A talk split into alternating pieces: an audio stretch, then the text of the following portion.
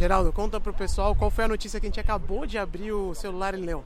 Eu fui ao banheiro, na hora que eu voltei, o Ulisses me disse que Jair Bolsonaro foi esfaqueado. Deus o livre. Como nós somos dois bons cristãos e democratas, a gente espera que ele se recupere, que não tenha sido bem. nada grave. E é um atentado violento contra a democracia. Contra a democracia, um candidato à presidência da República que tem todo o direito de falar as barbaridades que ele quiser. É, é isso aí. A escada é uma construção que serve para fazer um deslocamento vertical. Nem sempre é assim, mas tem um jeito de facilitar tudo isso. Elevador? Não.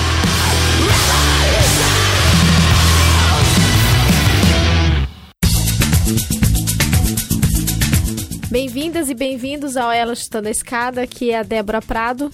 E aqui é o Geraldo Zaran. Oi, Geraldo, bom ter você aí. A Carol hoje não vai, não vai poder participar aí da abertura com a gente. Que prazer vocês me receberem aqui no, no Ela Chutando a Escada, né? O que, que vocês aprontaram aí essa semana? Falaram com quem? Você não é visita, tá? Você é de casa. A gente bateu um papo aí muito, muito bom. Foi um bate-papo muito interessante com a Patrícia Nabuco Martus Kelly sobre política migratória nos Estados Unidos. Então o tema tá, tá bem recente, assim, né? Bem quente a discussão. Ela trouxe várias informações legais. Ela voltou dos Estados Unidos agora há pouco tempo. E ela acompanhou de perto, assim, as organizações lá nos Estados Unidos que trabalham com, com a recepção de imigrantes, de refugiados lá e, sobretudo, as questões, a, o que envolve as crianças e adolescentes nos Estados Unidos. Então, as detenções, todos aqueles absurdos que a gente viu aí na imprensa, a gente vai bater um papo com ela aí sobre isso. Pô, que bacana. Tenho certeza que os ouvintes vão vão gostar bastante. E, como você falou, é um, é um tema que é uma crise, né? Que tá super na pauta aí. E também tem, tem resvalado aqui no Brasil, né? Então a gente, inclusive, conversou bastante sobre isso, sobre como a gente tem uma, uma um enfrentamento dessas questões de imigração também aqui no Brasil, como que está acontecendo aqui na Roraima, em Roraima, com os venezuelanos. Então é uma discussão aí que eu acho muito importante, que a gente vai, vai debater aqui com a Patrícia. Legal. Ô, Débora, sabe quem mandou um abraço para você e pro Felipe? Quem? O Ulisses Neto, lá do, do podcast NBW. Eu encontrei com o Ulisses essa semana aí que passou. Olha o recado aí que ele mandou para vocês, ó. Olá, pessoal que está acompanhando Chutando a Escada, que é o Ulisses Neto do NBW. Eu sou um dos grandes fãs do Chutando a Escada desde o início, desde que começou. Por causa dos ouvintes do NBW que começaram a marcar a gente. Ah, vocês conhecem o, NB... o Chutando a Escada e tal e não conhecia, fui ouvir e sou fã pra caralho e estou realizando um sonho de infância. Mentira, de infância não. mas, mas estou feliz de estar tomando uma cervejinha aqui com, com o Geraldo em Londres, só faltou o Felipe, né, velho? Cadê o Felipe? O Felipe deve estar lá em Uberlândia, cara. Tá bom, eu não conheço Uberlândia, preciso ir a Uberlândia para conhecer Uberlândia, o Felipe e a Débora. Diz, é, o, é o centro dinâmico do capitalismo. Triângulo Mineiro. Tem universidade, tem federal, é federal ele ou estadual? É federal, federal. federal. É professor da Federal de Uberlândia. Então, ele é a Débora. Tem universidade federal, é um lugar bacana, né? É deve ser o melhor lugar entre Brasília e São Paulo, deve ser Uberlândia. Uberlândia. Então fechamos com isso, Uberlândia é o terceiro lugar mais legal do Brasil. Caraca, fala pra ele vir pra Uberlândia e que é o melhor lugar entre Brasília e, e São Paulo, com certeza. Tem que vir para cá tomar um café, comer um pão de queijo aí. Tem pão de queijo aí? Tem, pão de queijo mineiro é o melhor de todos, né? Você sabe disso. Então, Mas... ele precisa vir aqui para conhecer o legítimo pão de queijo. Mas o, o de Uberlândia é melhor que o de Pouso Alegre, não? Cara, boa pergunta. Agora você me colocou numa situação difícil, hein? Se eu defender o pessoal daqui, vai ficar ruim lá na minha família, poxa. Ó, oh, vamos é. dizer que empata, que empata, mas é muito engraçado, né? Minas é muito grande, Pouso Alegre parece até outra realidade comparado aqui com Uberlândia, muito diferente, nossa. Legal. Mas o pão de queijo continua bom, nos dois casos. Legal. Embora, mas ó, pra pamonha em Pouso Alegre é mais gostosa do que a pamonha daqui. E a pamonha de São Paulo é horrível. então tá, então é pão de queijo em Uberlândia e pamonha em Pouso Alegre. É, boa. Essa é uma solução aí mais adequada. e vem cá, a gente tem uns cursos para divulgar para os nossos ouvintes ou não tem? Temos, temos sim. Vamos reforçar que a gente mencionou no último episódio também. A Ana Paula Salviati, ela é uma grande amiga do Chutando a Escada e ela vai ministrar um curso de extensão chamado Fundamentos de Economia para Não Economistas. O curso vai acontecer lá na USP nas quartas-feiras de outubro, das 2 às 5 horas da tarde. Ela vai trabalhar conceitos fundamentais aí da economia, tais como individualismo, liberalismo, keynesianismo, é, crise, enfim, sistema financeiro. E as inscrições vão aí do dia 11 de setembro até o dia 1 de outubro, exclusivamente na sala 126 do Serviço de Cultura e Extensão lá da FEFELESH. E aí a gente vai colocar depois no post a, a descrição com as informações no, do site. E nós temos uma questão também. É, to, nós temos uma bolsa aqui para sortear para um ouvinte do Chutando a Escada. Para quem quiser ganhar inscrição para esse curso de extensão e ao mesmo tempo ajudar o Chutando a Escada, vocês têm duas formas, duas alternativas aí. Primeiro, seja um apoiadora ou um apoiador do Chutando a Escada pelo PicPay e vocês automaticamente já vão concorrer à bolsa. Ou vocês podem também compartilhar este episódio próximo em suas redes sociais com a hashtag Economia na Escada. E aí, a partir daí, vocês já vão automaticamente também concorrer a essa bolsa de extensão.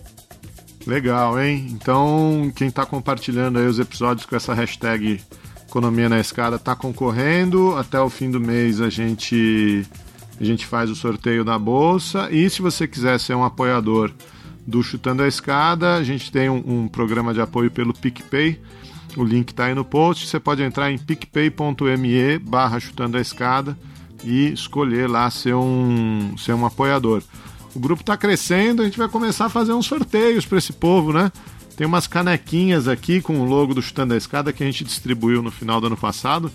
Agora, no fim de setembro, a gente vai sortear uma lá para os apoiadores. Essa caneca é a inveja da Carol Pavese, né? Eu ela, ia ela, falar ela, isso. Ela morre de vontade de ter uma caneca, a gente não deu uma para ela ainda. Ela vai ficar brava, hein, se a gente não deixar aí uma reservada uma canequinha para ela. Ela já tá É. cobrando, já tem tempo essa história aí. Vou ver aqui quantas sobraram. Aqui em casa tem, Carol. Você precisa vir aqui pra você buscar essa caneca, tá? Você vier aqui pra Uberlândia me visitar, a sua caneca estará aqui reservada. Então é isso aí, é o picpay.me barra chutando a escada. Se você quiser falar com a gente, tem sempre o e-mail, perguntas arroba chutandoaescada.com.br. Pode deixar comentários no, no post aí no site. Pode deixar também lá no portal Deviante. Tamo no Instagram, tamo no Twitter, tamo no Facebook. E tem sempre o nosso grande grupo lá do Telegram, o t.me barra. Pode entrar lá para falar direto com a gente. Isso mesmo. Esse grupo aí pra mim tem sido ótimo, porque o pessoal faz praticamente um clipping das notícias da semana e do dia. Eu já abro logo de manhã pra ver o que que tá rolando. E ó, tava falando aí do, dos posts no site, Débora, o último programa que vocês fizeram com. O que você fez, na verdade, né? Com a Rafaela Cirino. Foi um baita sucesso, muita gente comentando. O Alan passou lá no nosso site para é, dizer o seguinte, para dar parabéns pra gente, diz que ele é novo no universo do podcast, tá, já tá viciado no Chutando a Escada. Gostou muito do episódio, mas ele deixou um, um questionamento aqui, que é dito várias vezes que a mulher negra no Brasil é a mais sofre. E tenho, e tenho certeza que isso acontece. Moro no Mato Grosso do Sul, o segundo estado em população indígena no Brasil. Aparentemente, a população indígena, e principalmente as mulheres indígenas, são as que mais sofrem preconceito. Posso estar errado, mas, essa, es- mas nessa escada social elas parecem estar até abaixo das mulheres negras. Estou errado nessa observação? Não devemos ter um olhar especial para essas mulheres indígenas? Ele deixa aí o questionamento, manda um abraço para vocês. Não, a pergunta dele é excelente. Eu acho que ele já deu um gancho para um tema que eu quero que a gente, né, que a gente pretende gravar aqui sobre feminismo pós-colonial, que é um debate que nós temos um- uma galera muito boa aqui no Brasil, muito importante que tem produzido sobre isso, assim, né, sobre a condição da mulher indígena, né? E aí e, e certamente as opressões que elas enfrentam são várias, né? São várias e eu não sei dizer se existe uma escala, assim, vamos dizer assim, de opressão e colocando a mulher indígena uh, abaixo na escala em termos de escalas sociais, como a Rafaela Cirino fez, né, bem didaticamente assim sobre a questão da mulher negra, da mulher branca, mas com certeza elas estão, elas sofrem é, uma, inter, uma intersecção, né, de categorias de opressão, né, de gênero, raça, classe mais a questão da exploração é, com relação a, a, elas, assim. Então é uma discussão muito legal, muito importante. E a Lara Seles aqui também, nossa colega da UF, tem discutido bastante sobre isso. Ela tem pesquisado e eu pretendo gravar. E a gente pretende gravar um episódio especificamente sobre a questão das mulheres indígenas e sobre como é, qual é o local de fala, né? Como, como problematizar essas questões na academia, né? Que também é um grande desafio metodológico aí. Então aguardem, que a gente pretende gravar uma, um, um episódio específico sobre feminismo decolonial. E aí, com certeza, a gente vai aprofundar bastante com essa discussão, viu, Alan? É isso aí, Alan. Espero que você tenha gostado aí da, da explicação da Débora. Que eu acho complicado isso, é, de escala da mulher negra indígena. Porque o debate não é esse quem sofre mais, né? Mas como enfrentar o problema, né? Senão fica aquela vitimização que, que precisa denunciar, mas senão fica sempre colocando a mulher nessa condição de vítima e não de fortalecer, né? De fortalecer a luta e tal. Então é meio complicado. É um debate muito importante e eu fico contente aí de saber que o pessoal curtiu. Aqui, ó, o pessoal tem gostado lá no Twitter. A Caroline passou para dizer que o Chutando Escada tá com episódio novo com Débora, Rafael e Carol maravilhosas. Episódio Pô, importante para refletir sobre todas as camadas existentes dentro do feminismo. Obrigada. Tem a Florência também, né? Ela colocou um programa para colocar em pauta questões fundamentais para compreender as desigualdades na sociedade, sobretudo entre as mulheres. Debate feminista com muita qualidade conceitual. Também a gente recebeu vários feedbacks também sobre aquele episódio da auditoria. Tem um, um episódio da é, Meras Fofocas vomitando sangue de ódio depois desse episódio sobre a auditoria cidadã da dívida do Chutando a Escada. Vito Brito diz que toda vez que ele ouve o Geraldo Alckmin falando da redução da taxa de homicídios em São Paulo, ele só lembra do episódio do PCC com o professor Marcos Allan. Então tá aí, estamos aí pautando a, a, eleição também, né? E se vocês quiserem ouvir mais coisas aí, o Jefferson Nascimento, que já passou por aqui várias vezes também, tá essa semana no Teologia de Boteco episódio, o podcast do nosso amigo Cristiano Machado, Barba, episódio 78 do Teologia de Boteco, ele está lá falando de, de direitos humanos. Vamos lá, vamos ouvir o papo que vocês gravaram aí com a Patrícia? Vamos, vamos lá. Patrícia Nabuco Martuskelli. Vamos lá então. Até a próxima. You in? Was it George again? George is fucking up all the time. No, no, no, no, no. I'm sorry. I'm not. I don't speak Spanish. Do you speak English? You're not allowed to be here. You're supposed to back up. Uh huh. Yeah. No, I don't speak Spanish. Of course not. Do you see me? I don't speak Spanish. No, no, no, no, no. I'm sorry. That's so rude. That's so rude, by the way. I don't know. Can you turn that off? Honestly, I think I'd be. Okay, okay, okay, okay. Está bien. Apaga la cosa. Ok, hablo español. Pero ustedes se tienen que callar y me tienen que quitar el micrófono porque yo no tengo que estar hablando español. Esta gente no sabe que yo hablo español, me están poniendo el dedo. No, no, aquí solamente los jardineros y las maids son las que hablan español y son los latinos. Yo piensan que yo soy güera, piensan que yo soy americana. Me acabo de hacer circenses hace como seis meses, me van a meter en problemas. Yo esto debería ser. No, ok, pues está bien, está bien, se los voy a dar. Pero no vayan a poner esto, aunque sea por otros seis meses, porque me va a entrar mi, mi aseguranza, ¿ok? Por favor. Hágase para allá, pues, y le voy a decir qué pasó. A mí no me echen toda la culpa. Ese no da como me frustra. Yo no estoy para sacar ropa sucia, pero la situación aquí sí que está que asusta. A mí no me vengan comenzadas y con tanta cosa rara con la plática que dicen las noticias. A mí aquí me pagan por limpiar, pero se para aquí la oreja y oigo todo y causa risa. Aquí no hay plan contra los latinos. Aquí no tenemos tanto tiempo. Sí tenemos el mismo objetivo, pero los hispanos se apachurran entre ellos. Aquí no tenemos plan de ataque, pero sí de recordarle que entre ustedes hay mucho resentimiento. Estamos aqui no nosso episódio do Ela Chutando a Escada e hoje a gente vai conversar com a Patrícia Nabuco Martuchelli. É, a Patrícia ela tá acabando agora o doutorado dela. Acabando para quem tá fazendo doutorado é sempre complicado, né? Aumenta a pressão em finalizar. Então, assim, a, a Patrícia tá, é uma doutoranda em ciência política pela USP e ela foi visiting scholar na Carolina Population Center da University of North Carolina. Ela tem um trabalho extensivo aí na área de proteção e participação internacional da infância direito das crianças, menores desacompanhados, é, crianças em conflitos armados. Então, é, a Patrícia já tem meu respeito, porque ela tem muito estômago para lidar com esse tema tão importante, mas ao mesmo tempo tão delicado, né? E, e de tanta sensibilidade. Então, a gente vai conversar hoje, já que é, o tema é, é delicado, sobre uma questão mais delicada ainda, que é essa política do, do Trump, não sei nem se a gente pode chamar isso de política, né?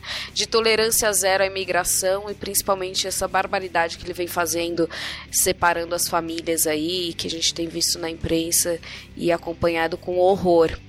Então, é isso. Bem-vinda, Patrícia.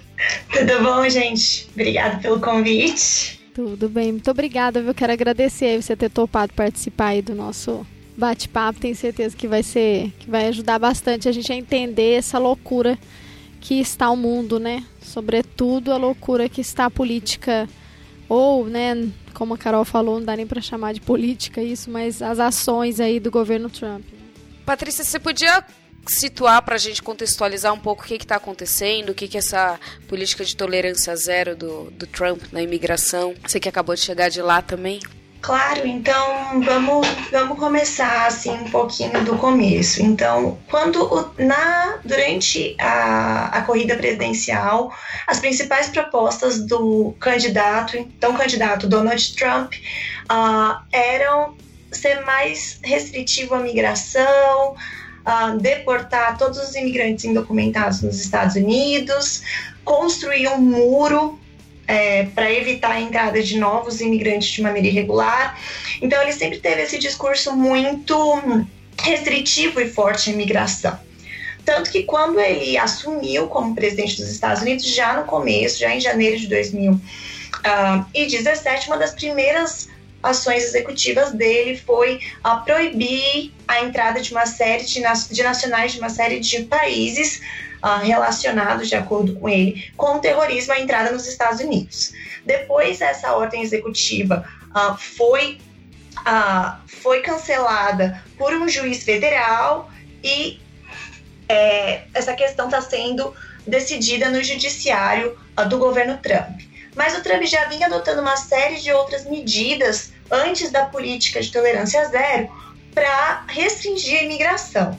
Então, outra política dele foi cancelar em, em setembro, no dia 15 de setembro de 2017, a política do DACA, que foi criada pelo presidente Obama. Então, o que, que é o DACA? O DACA foi uma ação executiva do Obama para garantir um documento temporário de dois anos para jovens imigrantes que estavam indocumentados nos Estados Unidos, menores de 31 anos, que não tinham é, nenhuma ficha criminal, é, que tinham chegado aos Estados Unidos antes de completarem 16 anos e que estavam morando nos Estados Unidos pelo menos desde junho de 2007. Então ele criou esse programa em 2012 é, e uma série de, de jovens é, se registraram pegar para esse documento provisório de dois anos e eles poderiam tirar a carteira de motorista, podiam trabalhar.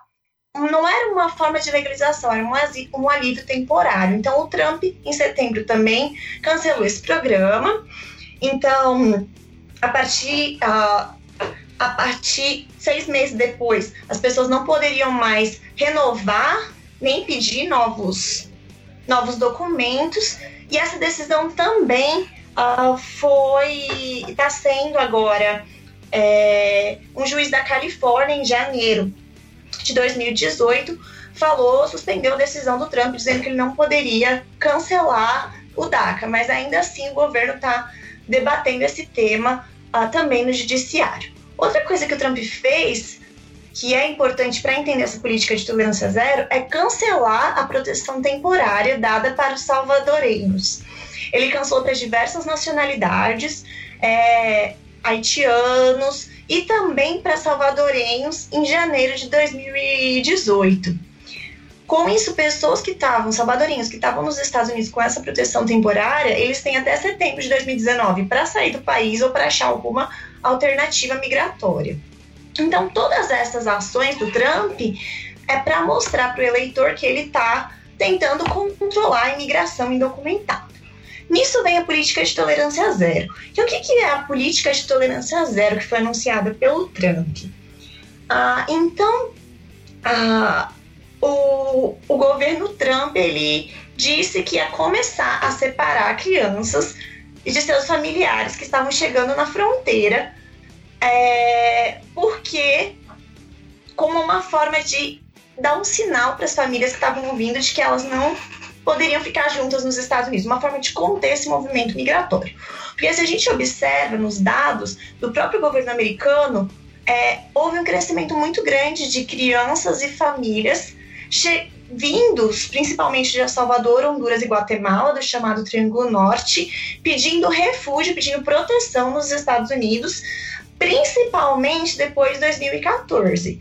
E esse número foi aumentando muito. Então, o Obama já estava tendo que lidar com essas famílias que estavam chegando na fronteira.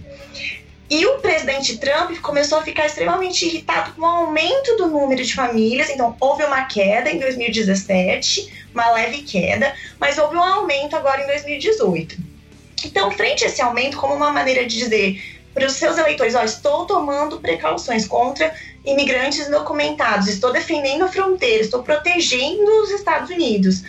E também para falar para essas famílias, ó, vocês vão ser separados, ele criou essa política de tolerância zero, que era basicamente quando as famílias chegavam juntas nas fronteiras, na fronteira né, do México com os Estados Unidos, na fronteira sul, que se apresentavam ao controle de fronteira, ao Border Patrol, essas famílias eram separadas. Então, os pais eram enviados para centros de detenção de imigrantes de adultos e essas crianças passavam a ser classificadas como menores acompanhados. E qual que é a, a consequência disso? A consequência disso é que 2.300 crianças foram separadas em dois meses desde que a política começou de fato a ser implementada é, em maio. É, o que é interessante foram as justificativas utilizadas pelo governo para justificar a política. Então, alguma dessas justificativas foi quando um americano comete um crime e vai para a cadeia, ele é separado dos filhos dele. Então, a gente está fazendo nada mais do que pegar esses criminosos que estão entrando é, nos Estados Unidos de maneira irregular contra a lei e separar das famílias. Isso está completamente ok. A outra justificativa que foi muito interessante é que eles utilizaram a Bíblia para justificar essa política, que é a, dizendo que deve se seguir de acordo com a lei. Então, as reações a esse movimento, a separação dessas famílias, foram muito fortes. Então, Trump passou a ser criticado por celebridades nacionais e internacionais, um, por, é, por políticos democratas e republicanos. Então começou a ter um rechaço muito forte a essa política que fez com que o Donald Trump voltasse atrás, uh, já agora no final de julho, parando de separar as famílias. Então, o que está acontecendo agora? É, as famílias estão sendo mandadas juntas para centros de detenção teoricamente pensado para famílias. Basicamente, estão prendendo todo mundo junto. É, e o outro ponto é que um juiz federal deu um prazo até 26 de julho de 2018 para que o governo norte-americano re reunisse as, as crianças separadas com as famílias. É, e até essa data o governo tinha conseguido reunir cerca de 1.900 crianças, mas ainda há centenas de crianças que estão separadas dos pais. E eu tive a oportunidade de conversar com vários pesquisadores em um, né, outro projeto envolvendo migração de menores acompanhados nos Estados Unidos. E, os e as organizações que têm trabalhado com crianças sozinhas no sistema americano de imigração, eles dizem que é simplesmente impossível o governo conseguir reunir a todas as crianças que foram separadas pela dificuldade de você achar os pais. Porque dessas 2.300 crianças separadas, pelo menos 500 pais já foram deportados para os países de origem. E no meio dessa, dessas crianças, você tem bebês de meses, você tem crianças de um ano. Então, já observa uma outra situação que é o fato dessas crianças extremamente as muito pequenas terem ficado meses separados dos pais, quando há o processo de reunião, elas não reconhecem os pais. Elas reconhecem como pai ou como mãe ou como o primeiro cuidador. É, a família americana, que se elas estavam numa situação de, uh, de adoção temporária, ou às vezes a assistente social que era responsável por ela se ela estava num abrigo para crianças sozinhas.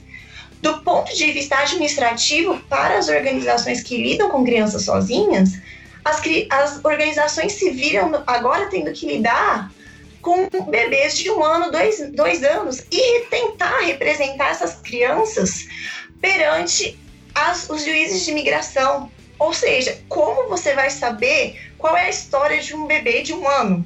Se o bebê de um ano tem necessidade de proteção, se o bebê de um ano está fugindo de uma perseguição, se esse bebê de um ano sofreu negligência. Ou seja, para as organizações que tiveram que lidar com essa questão, também foi muito complicado, porque você estava tirando uma pessoa que ia ter um, um processo migratório com a família, que ia passar por esse sistema de imigração dos Estados Unidos com a família, e você está transformando em dois processos. E num desses processos você tem a criança sozinha, e muitas das crianças que chegam sozinhas nos Estados Unidos, elas não têm direito a um advogado, né? Então, se elas não encontram um advogado pro bono, muitas vezes elas aparecem na frente do juiz sozinhas, o que leva quase, quase certamente à deportação.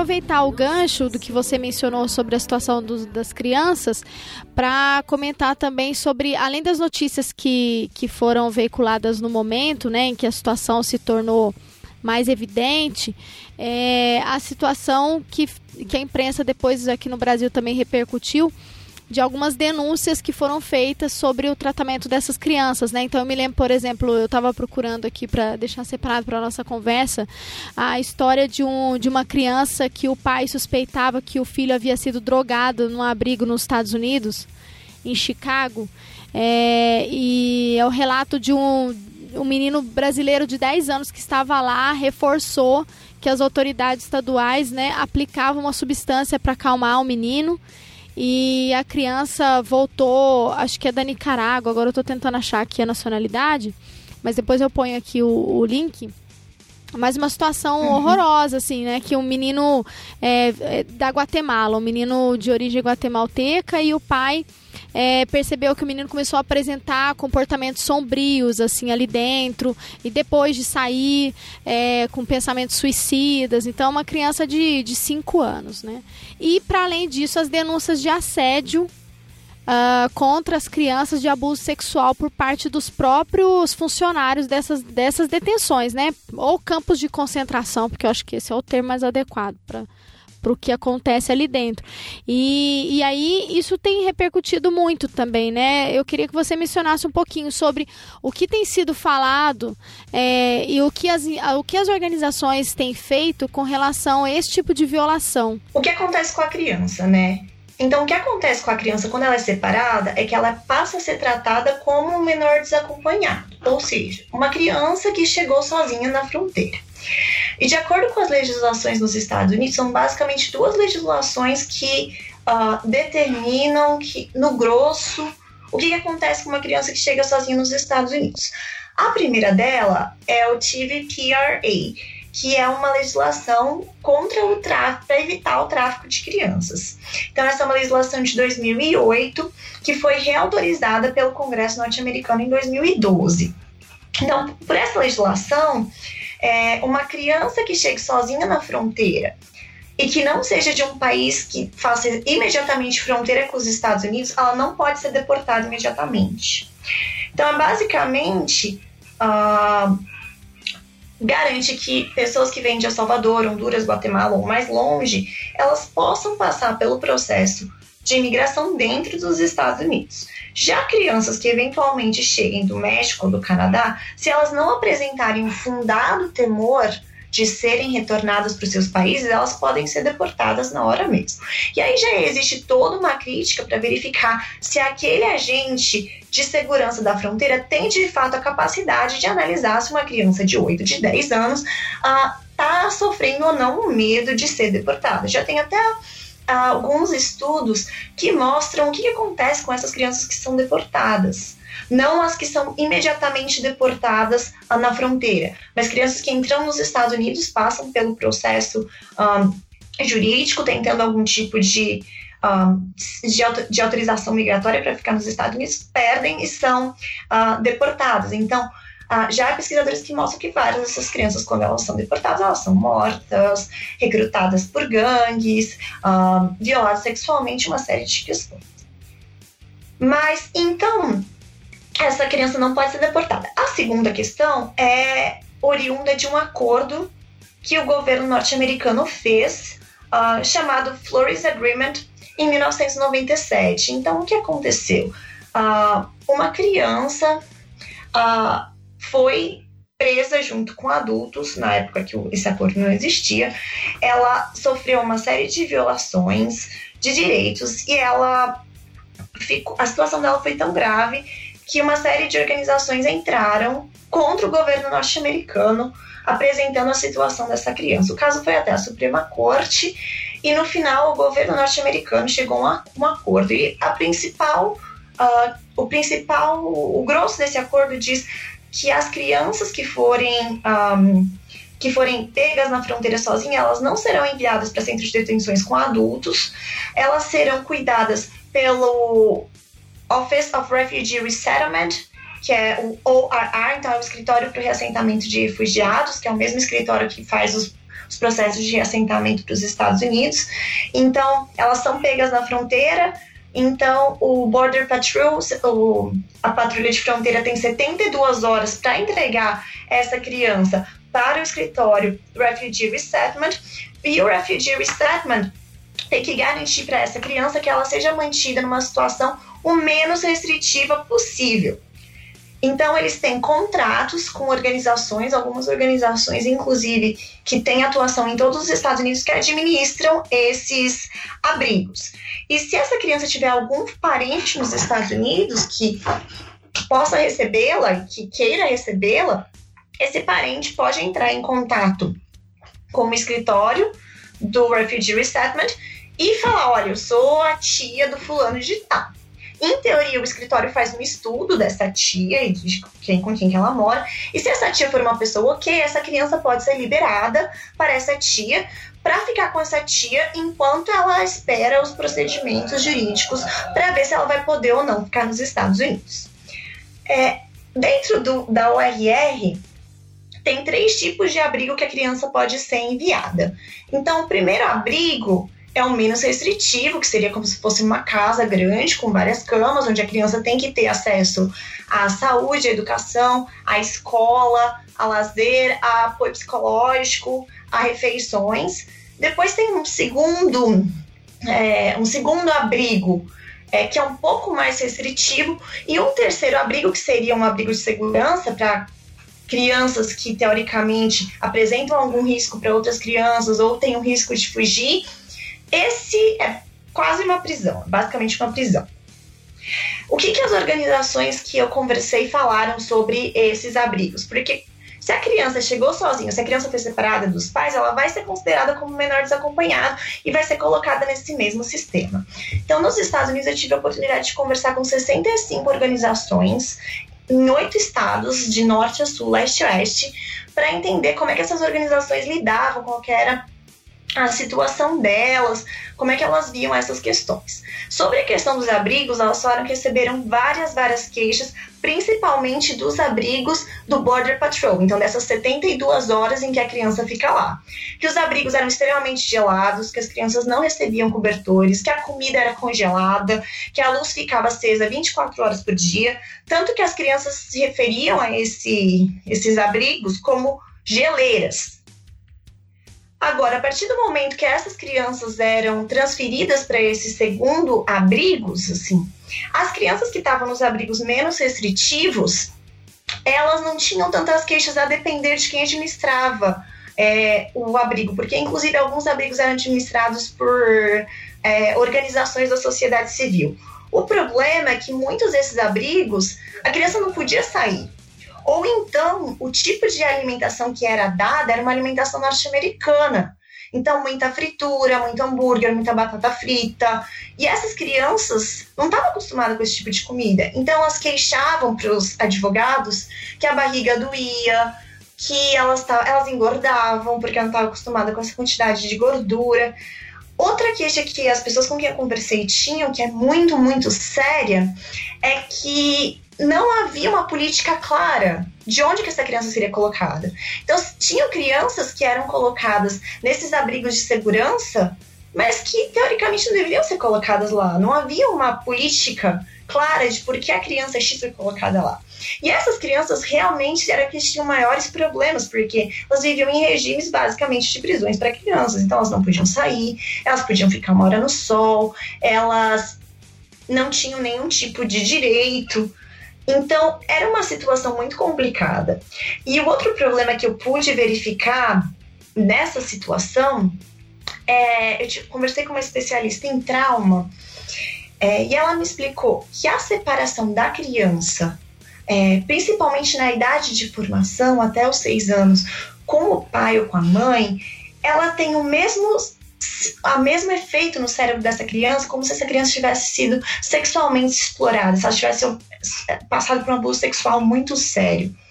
E isso tem consequências permanentes na vida dessa criança. Então, essa criança pode ser um adulto que tem maior risco de depressão, tem maior risco ao toque, que tem maior risco ao suicídio. Então, uma série de questões de trauma e estresse prolongado que vão ter impactos na vida e na saúde dessas crianças para sempre. Então, a, essas crianças elas sofrem esse trauma enorme de se separar com a família, depois elas têm esse trauma de estar em locais que não são culturalmente sensíveis, aí elas têm o trauma de enfrentar um processo judicial sozinhas. Então são uma série de traumas que essa criança que essa criança sofre, e isso dizendo, é, partindo do pressuposto de que elas não vão ser ah, abusadas por nenhum funcionário, que elas não vão apanhar de ninguém, que tudo corra dentro do possível o mais normal. E ainda há casos de abusos, porque há alguns centros onde as crianças vão que são privados. Então, os centros de detenção hoje de imigração nos Estados Unidos são um grande negócio. Então, centros de detenção para imigrantes, eles recebem por pessoa por dia. Então, o que eles querem é que esse imigrante fique detido mais, o máximo possível, por mais tempo, para que eles recebam por essa cabeça. Então, se um centro de detenção para imigrantes sozinhos ah, o governo paga X por pessoa que está lá, em um centro de detenção para família, que é um centro de detenção que teoricamente tem que ter a escola para as crianças, tem que ter um psicólogo, tem que ter médico, tem que ter assistente social, tem que ter o lazer para essa criança. Cada pessoa que fica nesse centro recebe 3x do governo. Então, é um negócio extremamente lucrativo. Então, resolveu o problema de separação das famílias? Não, porque você ainda tem famílias separadas e o que você está fazendo agora é botar famílias em centros de detenção conjunto que estão enriquecendo vários centros de detenção privado. E as famílias continuam a ser deportadas.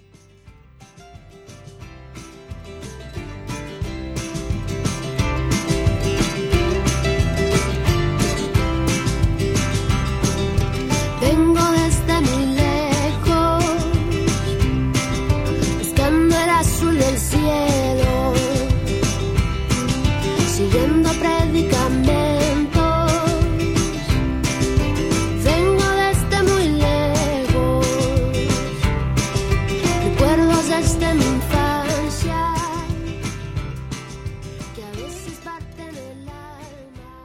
Eu acho importante essa essa observação de que tem vários atores que lucram com isso, né? Acho que você tocou em várias questões é, importantes desse debate para a gente até quebrar um pouco elas agora e, e discutir mais pontualmente. Mas a, a primeira questão que acho que a gente tem que tocar é, nos, nos, atores e, e, nos interesses que tem por trás disso. Né? Embora seja uma política ilegal, mas a gente vive num país também onde a gente vê a legalidade sendo desafiada o tempo inteiro através de políticas que violam a Constituição, que violam os nossos direitos. Né? Então acho que os Estados Unidos tem essa semelhança com o Brasil, mas com uma agenda de política externa muito clara. Né? Inclusive, a, o que aconteceu na Venezuela essa semana foi, foi bem emblemático e mostrar que a gente dá um, dá um tratamento em menor proporção, mas no mesmo nível né, aos, aos imigrantes e aos refugiados. Então a gente também não está tão longe, né? A gente comenta com, com horror essa situação, mas a gente tem mais informações do que está acontecendo nos Estados Unidos do que está acontecendo na, na fronteira aqui no, no norte do Brasil. Né? Então eu acho que que isso é, é, mostra o que, a, o que os políticos podem fazer e, e e que tipo de mentalidade tem por trás da, da população que apoia esse tipo de ação. Né? Eu estava lendo uma pesquisa aqui, eu vi que a maioria da população, mas não é uma maioria é, muito maior, né, assim, muito representativa, mas se opõe a esse tipo de iniciativa, mas a maioria, principalmente nas regiões das fronteiras, acha sim que tem que ter algum controle mais incisivo com essa imigração. Então isso tem a ver com essa recusa né, do outro e, e não aceitar. E embora ele tenha oficialmente suspendido essas políticas, essas crianças, como você apontou muito bem, estão ali e dificilmente vão ser é, vão ser devolvidas às suas famílias, né? Assim, boa parte delas permanece, vai permanecer orbitando e, e já estão condenadas a uma marginalização é, no, no Estado americano, porque elas vão entrar como não só como imigrantes, mas imigrantes que vão ser cuidadas por abrigos, né? Se tiverem a sorte de ter uma família que as, as adota, é, já vai ter um já é muita sorte. Então a maioria já agora já está condenada a uma marginalidade, né? Num estado onde oferece muito pouco para quem não se encaixa no, no sistema. Então eu acho que que isso é, é um né, traçar esse paralelo com o Brasil é um bom ponto de partida.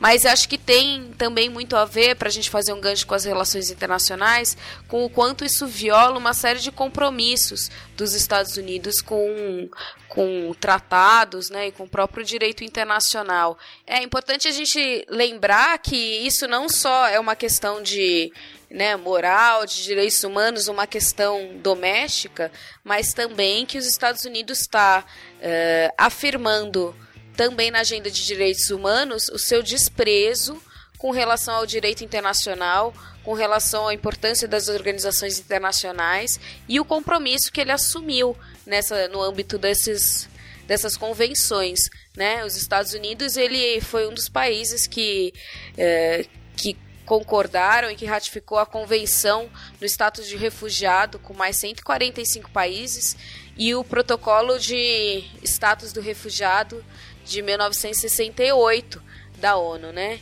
E que falam que a gente, se você tem um refugiado, né, que quer dizer que é uma pessoa que está abandonando seu país por questões de é, perseguição com base em questões raciais, religiosas, nacionalidades ou participação, ao, pertencimento a um grupo social ou político, né, que elas não podem ser devolvidas para o seu país. Então que o seu pedido de asilo tem que ser tem que ser ouvido, tem que ser tratado, né? E que essas pessoas têm esse direito.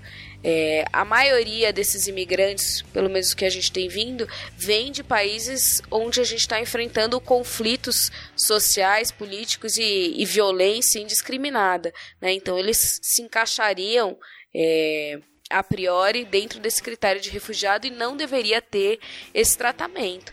Lembrando que não são só tratados em convenções, mas que quando os Estados Unidos é, ratifica, né, ele está tornando isso uh, leis que o Estado também segue, né? Então ele incorpora isso no seu sistema legal. Aí vem outro pulinho do, do governo Trump que, a gente, que eu acho interessante a gente, a gente mostrar. Que é? Uh, bom, então, como você bem falou, Carol, os Estados Unidos ratificaram né, a Convenção de 1951, reconhecendo uma pessoa como refugiada. Então, dentro da ótica uh, dos Estados Unidos, a pessoa solicitou refúgio, ela não pode ser devolvida, mas no tempo que ela está esperando, ela pode ficar presa, dado que ela cruzou a fronteira de maneira uh, internacional, é, de maneira irregular.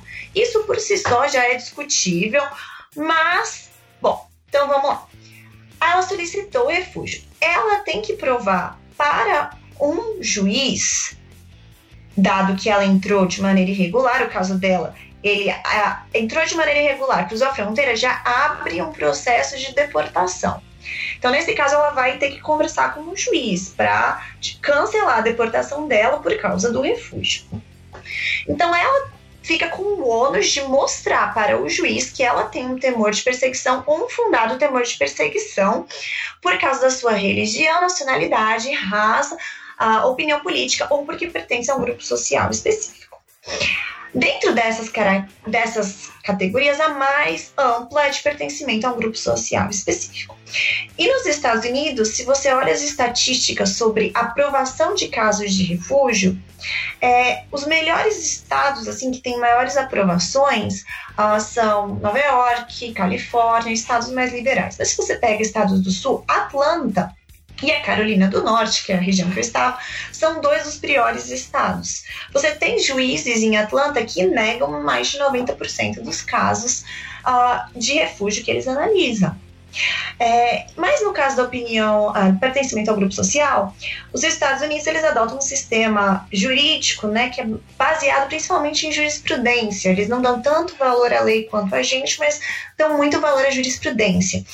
E em junho de 2018, o advogado-geral dos Estados Unidos, o Jeff Sessions, ele reviu um caso de uma moça uh, e a decisão dessa revisão que ele chegou é que violência doméstica e violência de gangues não são casos para refúgio nos Estados Unidos.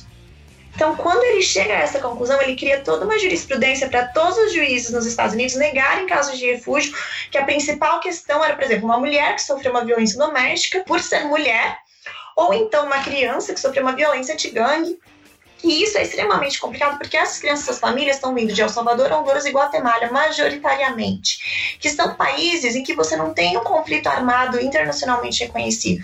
Você tem uma situação de violência generalizada, pobreza generalizada, um Estado muito frágil, instituições estatais, uma polícia corrupta, então essas pessoas não podem, se não tem o Estado para protegê-las, e gangues em todos os lugares, então extorquindo, recrutando crianças é, chamando meninas para serem namoradas, e se a menina diz não, eles matam a família.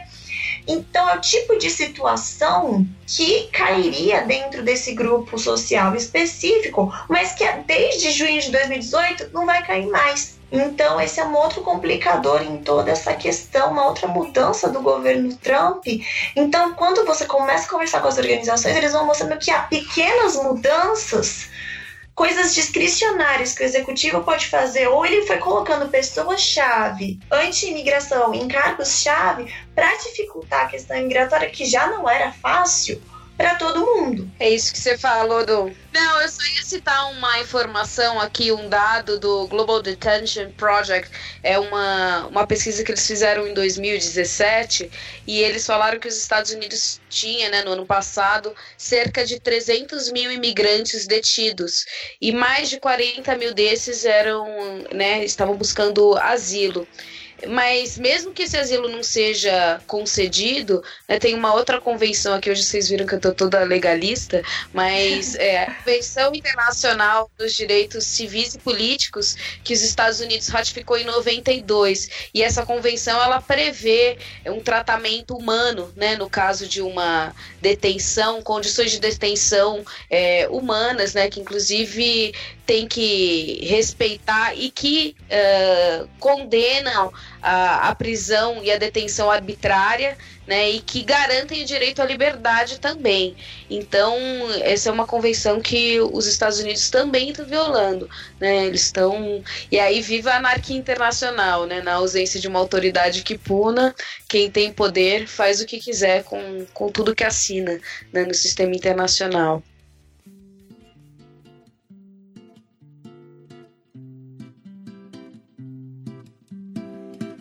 Va pasando el trapo sobre la mesa y está cuidando que todo brille como una perla. Cuando llegue la patrona, que no se vuelva a quejar, no sea cosa que la acuse de ilegal. José atiende los jardines, parecen de Disneyland. Maneja una troca vieja sin la licencia.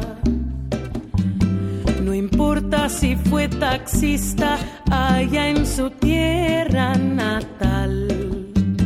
Eso no cuenta para el tío Sam. Queria, sobre esse assunto, eh, pensar numa, numa discussão que a Patrícia até mencionou, né, a todo momento. A gente vem conversando e, e, e a impressão que passa, bom, é uma novidade, uma coisa que aconteceu agora. Mas eu queria, acho que a gente seria interessante a gente trazer um pouco é, esse movimento do Trump, né, como uma política dos Estados Unidos que não é, ele, ele inovou, inovou entre aspas, é, tô sendo irônica mesmo, né, tentando ser irônica aqui, né, se eu tô sendo, enfim, mas ele, ele trouxe elementos, assim, muito mais grotescos, né, para uma política que já existia, então acho a gente importante olhar um pouco para trás e entender e pensar que não é uma questão tão nova assim, né? É uma agenda já antiga nos Estados Unidos, né? Então, por exemplo, sobretudo depois dos anos do 11 de setembro, a questão do, do imigrante se tornou cada vez mais difícil, né? Então, por exemplo, tem é, toda uma literatura que vai resgatar essa questão da política do Bush, né? Sobre o enfrentamento com relação à questão do imigrante, a construção do muro, ela não veio agora. Então, o próprio Obama tocou esse projeto, né? Ah, o número de detenções do Obama também não foi tão baixo. Aliás, enfim, eu não tenho os dados aqui, acho que a Patrícia vai poder ajudar melhor a gente sobre isso, sobre o número de detenções contra imigrantes no governo Obama. O Trump veio com uma campanha, né? E esses dias a professora Cristina Pessequilo deu uma palestra aqui pra gente, ela falou, olha, o que não dá para dizer é que o Trump não cumpre promessa de campanha, né? Porque ele falou abertamente que ele faria isso, que ele ia deportar muito mais imigrantes do que o Obama, e ele tem trabalhado, né, para conseguir haja, né, sem, enfim, em qualquer circunstância fazer cumprir esse tipo de entendimento, né? Mas assim, primeiro eu queria tocar em duas questões, né? É essa questão mais estrutural sobre a política migratória nos Estados Unidos, é, se, se de fato isso é tão novo assim, ou se a gente já pode identificar elementos na política norte-americana é, de restrição aos imigrantes, né, que não é uma coisa tão recente, que não é uma coisa que resgata apenas a situação agora do governo atual. E por outro lado, é um outro elemento que eu queria que a gente conversasse aqui, para a gente não não perder de vista, assim, é a questão do, do apoio, né? Como tem sido uh, o enfrentamento dessas questões, né? O Trump, ele é um cara totalmente alucinado que trouxe isso para a agenda e é uma pessoa que está totalmente isolada, ou ele vem com ele, né, trazendo uma agenda conservadora nos Estados Unidos que tem um forte apoio, que tem um apelo popular muito forte, né? Então, e aí nesse sentido, é importante a gente pensar, porque Hoje o índice de rejeição dele é muito forte, ele tem 60% de rejeição. Mas nós sabemos que a imprensa norte-americana, ela é, ela é totalmente, a grande parte dela é contrária ao governo do Trump, né? E mas não estou fazendo, tô fazendo advogado do diabo, né? Mas assim, para tentar trazer tentar trazer pra gente esse elemento de que muitas pessoas apoiam esse entendimento. E aí a Carol trouxe uma questão importante para a gente pensar isso, que é a situação do Brasil, né? Que a, a gente vê, vamos supor, quando teve a guerra da Síria, foi toda aquela comoção com o sofrimento das crianças, né, sírias, que repercutiu no Brasil.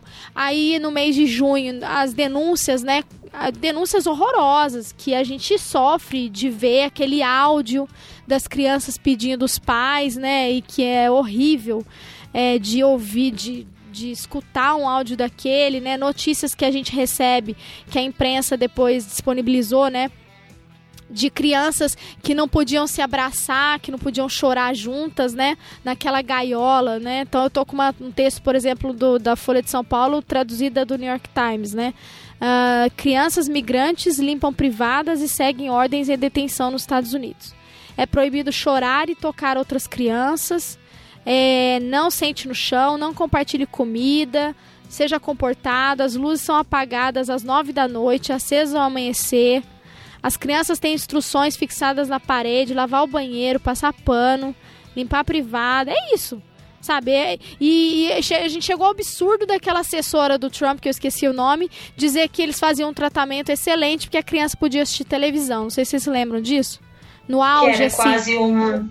É, que era quase uma, uma colônia de férias, Sim, né? Sim, é, não. Ridículo. Mandar a mãe dela pra lá, né? Pra lá ver a colônia de férias. Mas sabe que essa, essa questão do, do abraço que você falou, né? No touching, não é nem abraço, não pode nem tocar. Mas eu tenho uma. Não sei se eu já falei aqui no programa, mas eu tenho uma amiga que. Ela é alemã e os filhos estudam nos Estados Unidos, foi fazer um pós-doc, ela, ela ficou horrorizada, porque as crianças têm 5 anos. E as crianças chegaram em casa, em vez de abraçar os pais, elas davam air hug então você abre os braços e assim dobra as mãozinhas como se estivesse dando um abraço, assim, sem encostar nos outros, porque na escola para não ter é, problema com assédio, já que eles são tão paranoicos, aliás nem paranoicos, são doentes mentais, né, de achar criança de 4 anos aí porque abraça é um assédio, para evitar esse tipo de acusação, já com 3, 4 anos as crianças são proibidas de abraçar os coleguinhas. Então, quando elas estão felizes, elas dão air hugs, né? Então, assim, esse tipo de política, lógico que é o extremo, mas reflete essa mentalidade boçal americana. E eu posso falar isso porque meu ex-marido era americano, então vamos lá. Mas olha, é muito chocante, assim, essa reportagem, por exemplo, que fala de um abrigo no Texas, né? É, e fala da, da criança. É proibido escrever no dormitório, é proibido mandar ou receber correspondência. E aí tem nossa, tem são coisas horríveis assim das crianças escrevendo, né? É, mãe, onde você está? Eu quero notícias suas, por favor, me avise onde você está, né? Esse caso que eu mencionei da criança da Guatemala de 5 anos que eles dopavam, eles drogavam a criança toda, todo dia. Eles injetavam as coisas para o menino dormir e a criança voltou totalmente sombria, né? Virou. Imagina o que, que o, o impacto que isso traz na vida de uma criança. E aí a gente fica indignado com isso, mas o que, que a gente acontece aqui, né? Pertinho da gente na fronteira, nós temos um monte de um motim, né? Que aconteceu em Roraima e os caras tacam fogo nas roupas, no, no, no, no, no pouco que os refugiados venezuelanos tinham, os caras tacaram fogo ali. Então, assim, é, é uma. A gente tem enfrentado uma ascensão né, de políticas conservadoras da extrema-direita nos Estados Unidos. A gente tem a discussão do, do, do Tea Party, né, de, de movimentos de extrema-direita. O próprio Trump né, tem funcionários vinculados à Ku Klux Klan. Né, ele, enfim, ou com denúncias vinculadas à, à discussão sobre minorias nos Estados Unidos. E, e aí eu acho que é importante a gente entender também que o Trump não está isolado. Né? Ele, ele, ele, ele se utilizou de um momento interessante, interessante para ele, né? Uh, com relação a uma classe média desinformada, a um homem branco, né, sobretudo branco e sem alfabetização, sem escolaridade, que votou nele em peso. Se a gente for pegar os dados do, os dados de levantamento de exit polls nos Estados Unidos, quem votou no Trump, em sua maioria, é um homem branco, classe média, sem escolaridade, né? Então, assim, é uma população que acha que o problema, né, e entende a imigração como uma questão de segurança, né, como uma ameaça. Então, o imigrante é uma ameaça que deve ser que deve ser contida, né? E, e, eu acho interessante a gente pensar por esse lado também, porque senão dá a impressão, a gente acaba é, achando, o Trump tá ali, ele tá ali por algum motivo. Porque pessoas também, é claro, né? Tem toda uma discussão que a gente que é interessante a gente fazer também, porque a Hillary venceu no voto popular por um número significativo, né? Milhões de votos. Mas como as eleições nos Estados Unidos, o voto é indireto, os colégios eleitorais que indicam, ele acabou assumindo, né? E não, não teve tanto debate assim lá nos Estados Unidos com relação a isso, né? Há uma proposta de repensar a questão dos colégios eleitorais. Mas ainda assim ele recebeu um voto, uma quantidade de votos significativa nos swing states, né? inclusive de mulheres brancas. 41% das mulheres brancas dos Estados Unidos votaram no Trump. Então, assim, é, é importante a gente pensar isso também, porque é um movimento, né? É uma, a gente tem uma, uma ascensão do, do, do, Partido Conservador, do neoconservadorismo na política norte-americana já no Bush, e a impressão que eu tenho é que as coisas estão se intensificando. Mas que não é uma coisa que inaugura agora, sabe? Não é uma coisa assim nova. Vamos por partes, né? Então acho que tem três pontos que a gente pode discutir aqui.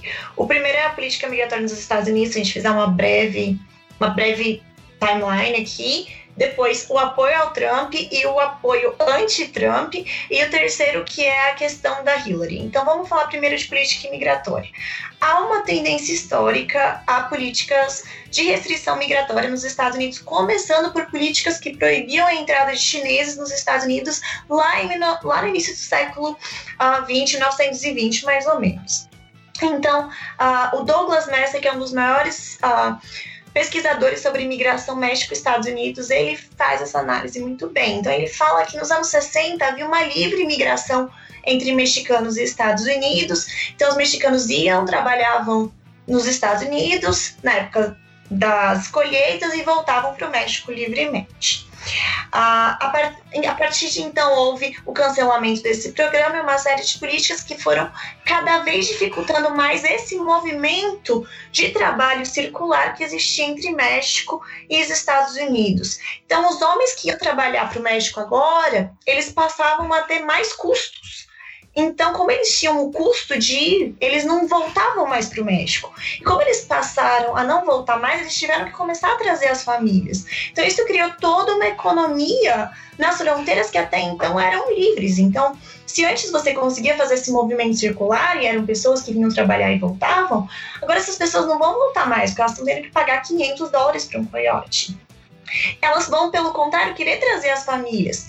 Então, para, esse, para o Douglas Messi, a criação dessa população de 12 milhões de pessoas indocumentadas ela é produto da política migratória norte-americana. Então, é a primeira vez na história dos Estados Unidos, desde que você termina com a escravidão, que você tem 12,1 milhões de pessoas que não têm direito nenhum. Pelo contrário, elas pagam impostos, mas não têm direito a nada. Nos anos 80, sobre o governo Reagan, você tem uma primeira anistia, mas você já tem adoção de políticas cada vez mais restritivas à imigração.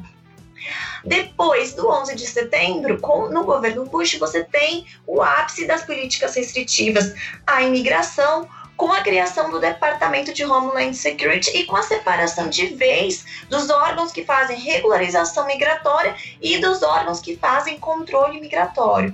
Então, hoje você tem o ICE, que é a organização que faz o que vai atrás do, dos imigrantes, que é Immigration and Customs Enforcement, que é uma das agências mais bem financiadas pelos Estados Unidos. Então, os elementos de política migratória restritiva, eles já, já vão começando de 1920, vão se agravando, um pico nos anos 80, um pico depois agora do 11 de setembro.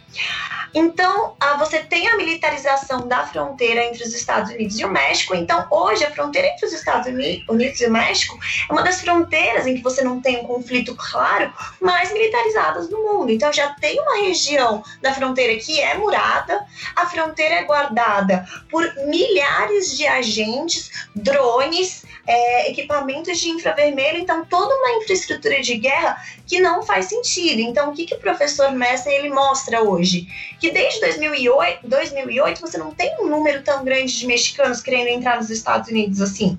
Por quê? Porque, um, houve uma queda uh, na natalidade, as mulheres mexicanas estão tendo menos filhos, e houve uma melhora da economia mexicana. Então, esses menos filhos dessas mulheres, eles têm oportunidades no México. Então, o que, que o professor Mestre fala hoje? Que todo esse dinheiro que os Estados colocam na fronteira, e todo ano você vê a discussão no orçamento do aumento para a segurança da fronteira, é desperdício, porque você não tem mais tantas pessoas assim querendo chegar. Então, é interessante nas pesquisas dele que hoje você, ele fala que a gente tem três vezes mais agentes na fronteira do que a gente tinha nos anos 90. Só que o número de pessoas que são apreendidas na fronteira, com três vezes mais pessoas, e toda essa tecnologia é mais ou menos o mesmo. E o que, que você tem agora? Você tem essa migração da, do Triângulo Norte, que são pessoas fugindo basicamente de violência e que se enquadrariam na legislação do refúgio. Então, o Obama, ele já se deparava com essas questões. Ele enfrentou a questão dos menores acompanhados em 2014, que ele tem um discurso muito forte, se a gente pega os discursos do Obama em 2014, dizendo claramente que é, é uma crise humanitária na fronteira, que esses pais são uns loucos de mandarem as crianças e que essas crianças não vão poder ficar. E é interessante porque é um, um discurso completamente quando ele está tentando justificar a criação do DACA, que é o programa para essas crianças. Então ele fala: essas crianças são nossas crianças, eles estudam com os nossos filhos, eles trabalham, eles lutam pelo nosso país, eles são americanos em todos os aspectos, menos no papel. Então essas crianças elas podem ficar. Então, como esse uso da criança mobilizado no discurso do Trump e do Obama para essa questão migratória é um ponto interessante. Mas o Obama deportou muita gente. O Obama foi o presidente que mais deportou nos últimos anos. Tanto que para a comunidade latina eles chamavam ele de deporter in chief. Então era o deportador no comando. Então dentro da comunidade latina você tinha latinos de segunda, terceira geração, que são americanos, mas de origem latina, que diziam que iam votar no Trump. Porque os republicanos, pelo menos, falavam abertamente que eram contra a imigração, então a gente sabia o que esperar. Mas o Obama ficava nessa coisa de, ah, eu sou a favor da imigração, mas não fazia nada. Então o Obama podia ter passado uma nova lei de imigração, principalmente no primeiro mandato, quando ele tinha maioria no Congresso, não fez isso, priorizou uh, o Obamacare, que é o, a política de saúde do Obama, e de fato deportou uma série de pessoas. O que o Obama tinha era uma política de priorização. Então ele começou a priorizar pessoas que tinham cometido crimes, é, que tinham é fichas criminais, é, pessoas que não tinham filhos que eram americanos. Mas a gente não pode dizer que o Obama era um bonzinho o Trump é malvado.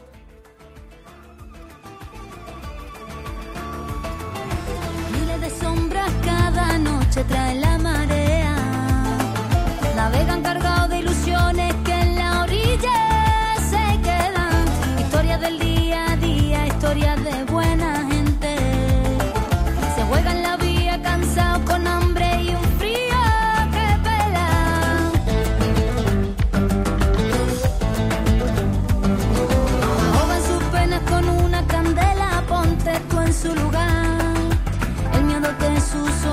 reflejan, la mar se echó a llorar. Muchos no llegan, se sus sueños. Papeles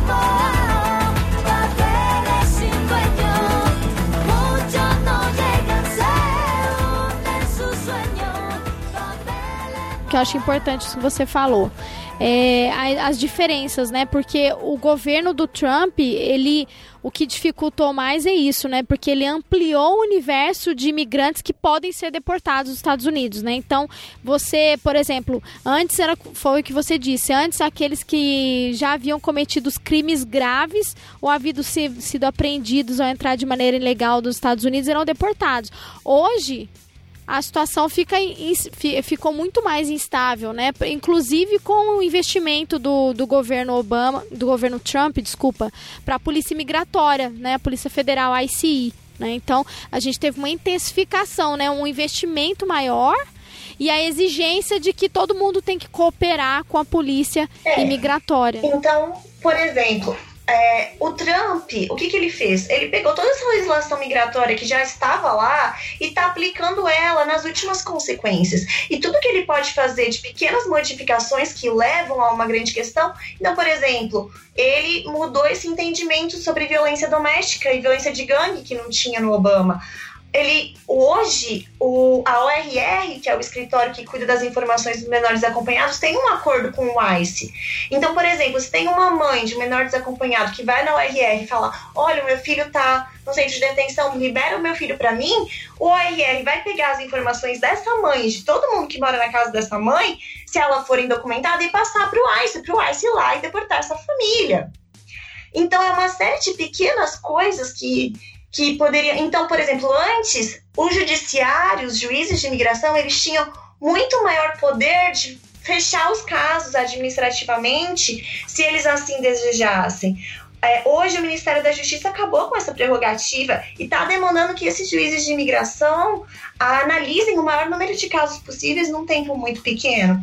Outra coisa, uma pequena mudança assim isso foram as minhas fontes das organizações, principalmente os advogados que representam as crianças, conversando. É, então, antes, é, agora é, o governo está começando a revisar alguns casos de Special Juvenile Immigration Status, que é SJIS, que é uma uma possibilidade de que crianças que sofreram abuso ou negligência foram abandonadas possam permanecer nos Estados Unidos.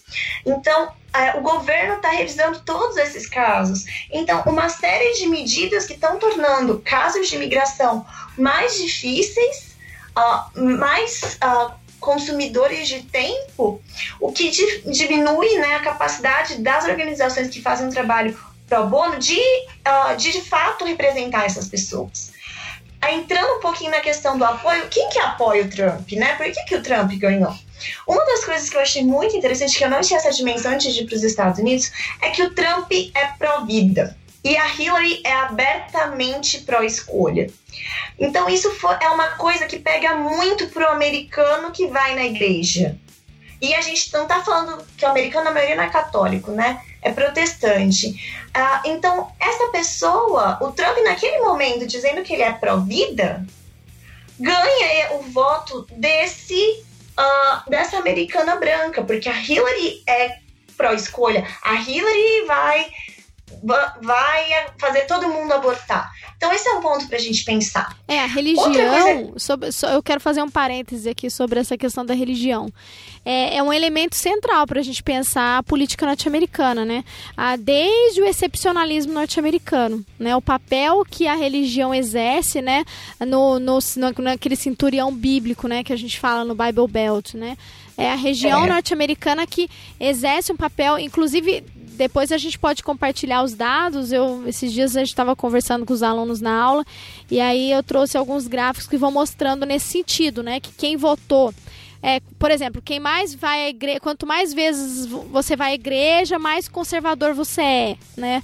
Ah, essa, esse vínculo muito forte entre o ser republicano, se identificar com o partido republicano e a religião a qual, que, a qual a pessoa professa, né? Então, a maioria das pessoas que votavam e votaram no Trump são pessoas, são evangélicos, são evangélicos ou católicos, né? Então, tanto cristãos, cristãos evangélicos quanto católicos, né? Então, esse é um elemento importante para a gente pensar, né? Esse discurso uh, dos Estados Unidos enquanto bastião da, da moralidade do mundo, né? Como aqueles que são responsáveis por levar os valores, etc. Isso vem muito isso tem um vínculo muito forte com essa tradição religiosa, né, do excepcionalismo norte-americano, como a nação escolhida, né, como o povo escolhido por Deus para, enfim, orientar a política internacional, né. E, e, são as contradições, né? Porque a gente tem um discurso que abraça a moralidade por um lado, como essa discussão do aborto, mas por outro lado, nós temos mulheres e, e, e homens que votaram em um cara é, abertamente misógino, xenófobo, certo? Com várias denúncias de assédio sexual. Então Mas foi um é cara. É Exatamente, um cara super misógino que agrediu jornalistas em debate. Teve aquela denúncia, aquele áudio que vazou e o impacto que isso trouxe para a campanha dele não foi nada. Perto daquelas denúncias que surgiram com relação ao e-mail da Hillary, né? Então, assim, Tem uma questão é, religiosa muito forte, tem uma questão de gênero muito forte que explica também a derrota da Hillary porque nós temos um estereótipo específico vinculado à política, né, de que ah, não cabe à mulher, né, falar e, e, lidar com a alta política, né, então isso, mesmo inconscientemente, tem várias pesquisas que é um tema que eu trabalho também, é, várias pesquisas que mostram que até aquele americano que vai dizer que, que para ele homens e mulheres deveriam ter as mesmas condições, etc., na política e tal, tal, tal, na prática eles tendem, né? Várias pesquisas foram feitas que mostram que na prática eles tendem a escolher um candidato homem, né? Então essas questões todas contribuem para o fortalecimento do, do Trump, né? Então, assim, a religião certamente é um elemento muito importante que você trouxe uma, né, essas suas reflexões primeiro valem para a gente pensar de novo, não só nossa política, é, que a gente também não tem, mas nossa abordagem à migração na prática, né, não no discurso, é, a questão das eleições agora do Brasil e esse perfil de candidatos e de eleitores que acho que reflete muito essa, esse perfil que você acabou de traçar aí do eleitor é, norte-americano mas também, já que você tocou nessa na, na abordagem de gênero, a gente pensar o quanto essas políticas de migração elas não levam em consideração uma perspectiva de gênero, né? Elas tentam dar o mesmo tratamento. Olha essas condições que você é, pontuou das, do centro de detenção, né? não vamos nem falar de abrigos, esse centro de detenção infantil. Né? Você sujeita uma criança a uma condição que nem para um, um, adulto, um homem adulto, é adequada. Né? É, então, assim, não respeita nem a dignidade de um homem adulto que tem muito mais capacidade física e psicológica de compreender e cognitiva de compreender o que está acontecendo e de tentar é, achar instrumentos para lidar com isso, né? Sem enlouquecer. Então você pega uma criança, isso é o, o extremo dessa misoginia. Né, na, nas políticas, e você usa o, uma política pensada para homem e você enfia isso goela abaixo, seja das mulheres, né, que também vão requerer uma outra série de abordagem, ou principalmente mais chocante ainda das crianças, né? Isso que se faz com as crianças é. Então a gente vê o quanto é inadequado, não é uma questão só de discurso ou de diferentes perspectivas, ideologia, nem nada. A gente achar que as políticas públicas elas têm que ser pensadas assim, levando em consideração essa questão de gênero e aí na agenda de gênero é, normalmente vem associada uma agenda da criança, né? É, então a gente precisa ter políticas que.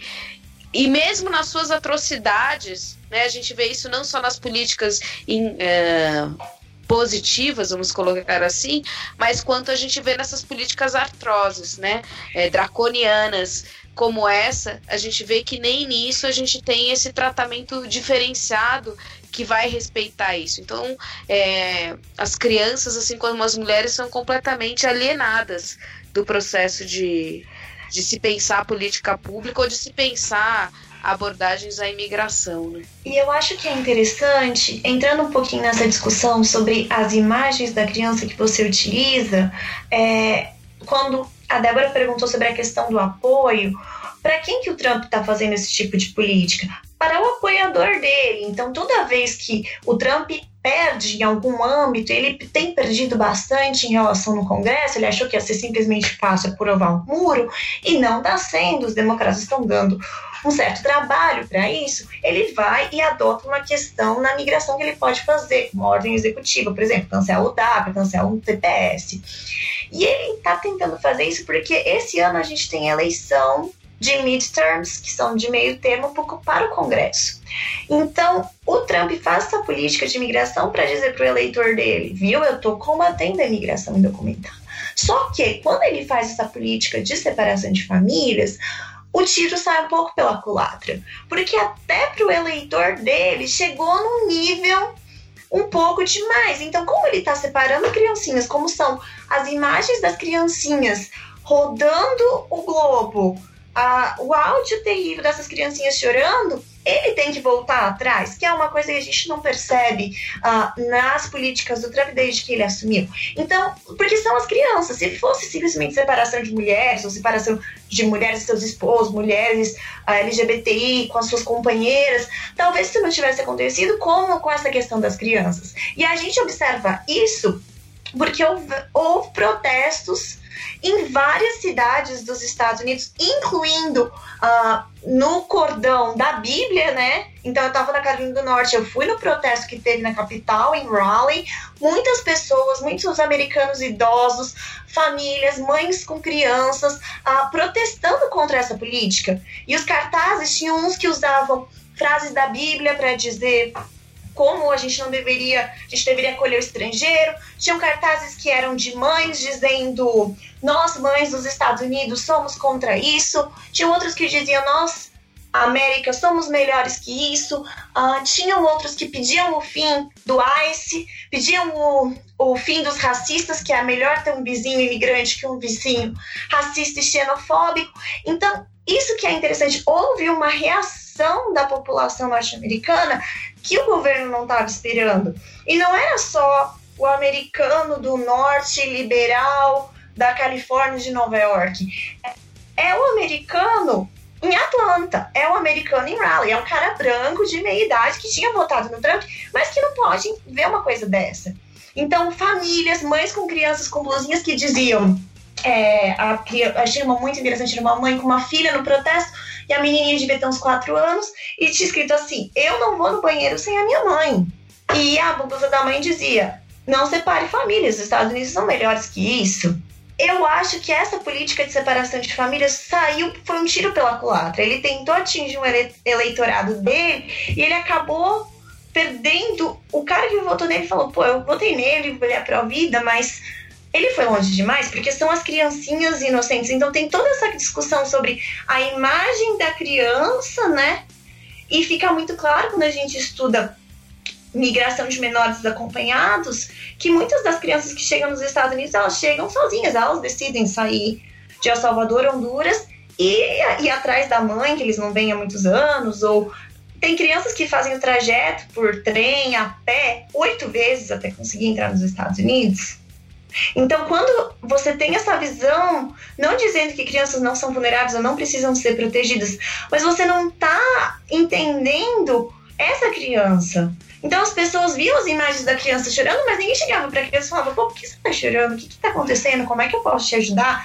Elas simplesmente presumiam uma as necessidades da criança sem nem considerar. Lógico que essa criança precisa da mãe, mas o que, que ela precisa? Que, como que ela precisa disso, entendeu? Essa criança ela é um agente, ela tem capacidade de se expressar, isso está na Convenção das Nações Unidas sobre os Direitos da Criança, isso está na descrição de como que você garante o melhor interesse da criança, e isso não é considerado.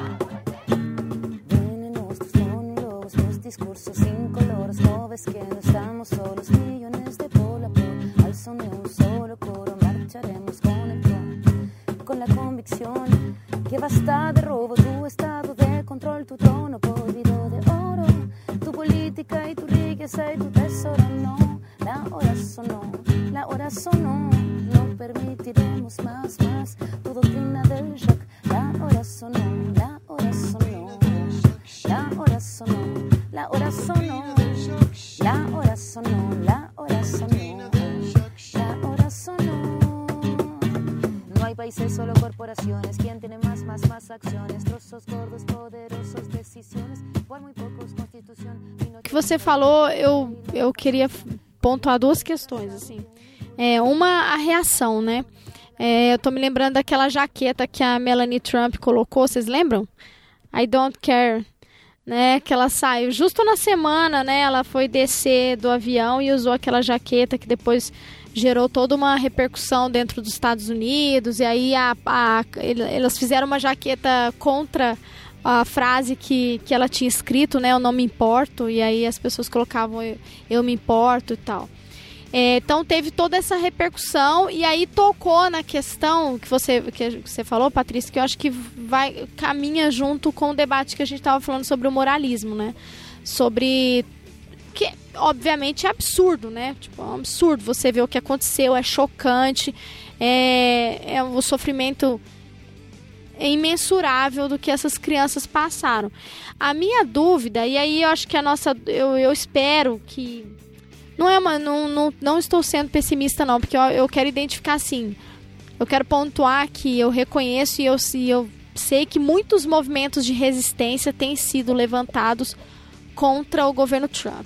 Tá? Então acho importante a gente mencionar isso, né? não só com relação à política migratória, mas também com relação à política ambiental. Né? Então o Trump abandonou o Acordo de Paris, ele é, está praticamente desmantelando a Agência de Proteção Ambiental, né? colocando pessoas que são contra as mudanças climáticas para tocar o governo, para tocar a agência. É, e, e muito do que ele tem desfeito foi porque o Obama conseguiu fazer por ordem executiva porque não tinha apoio do Congresso, né? Então ele tem desconstruindo, né? Ele tem é, é, no, na canetada ele tem conseguido voltar atrás e voltar atrás em muitas decisões que o Trump havia, que o Obama havia conseguido avançar. Então, assim, muitos movimentos de resistência a gente observa, né? Então, na questão migratória, por exemplo, nós temos a cidade santuário, né? Então, você mencionou Nova York, São Francisco, Califórnia. Foram três regiões, né? O estado da Califórnia uh, e a cidade de São Francisco. Depois Los Angeles também, no mesmo estado da Califórnia. Fizeram várias atuações no, por via judiciário para questionar a ordem executiva que o Trump lançou com relação à restrição de imigração. Inclusive, o juiz federal decretou, né, uh, entendeu que aquela ordem executiva que ameaçava as cidades e, as, e, os estados que não colaborassem com a polícia imigratória iria receber corte no orçamento. Ela foi considerada inconstitucional porque você não pode condicionar a transferência de recursos federais a uma determinada postura, né?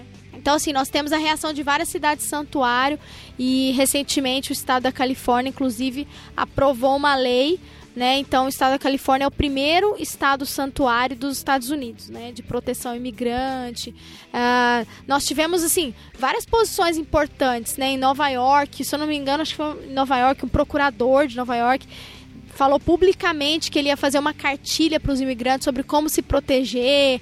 Então, assim, a desobediência e é, eu até apresentei um texto com o Felipe sobre isso num congresso ano passado. Da, a gente chamou de cidades rebeldes, né?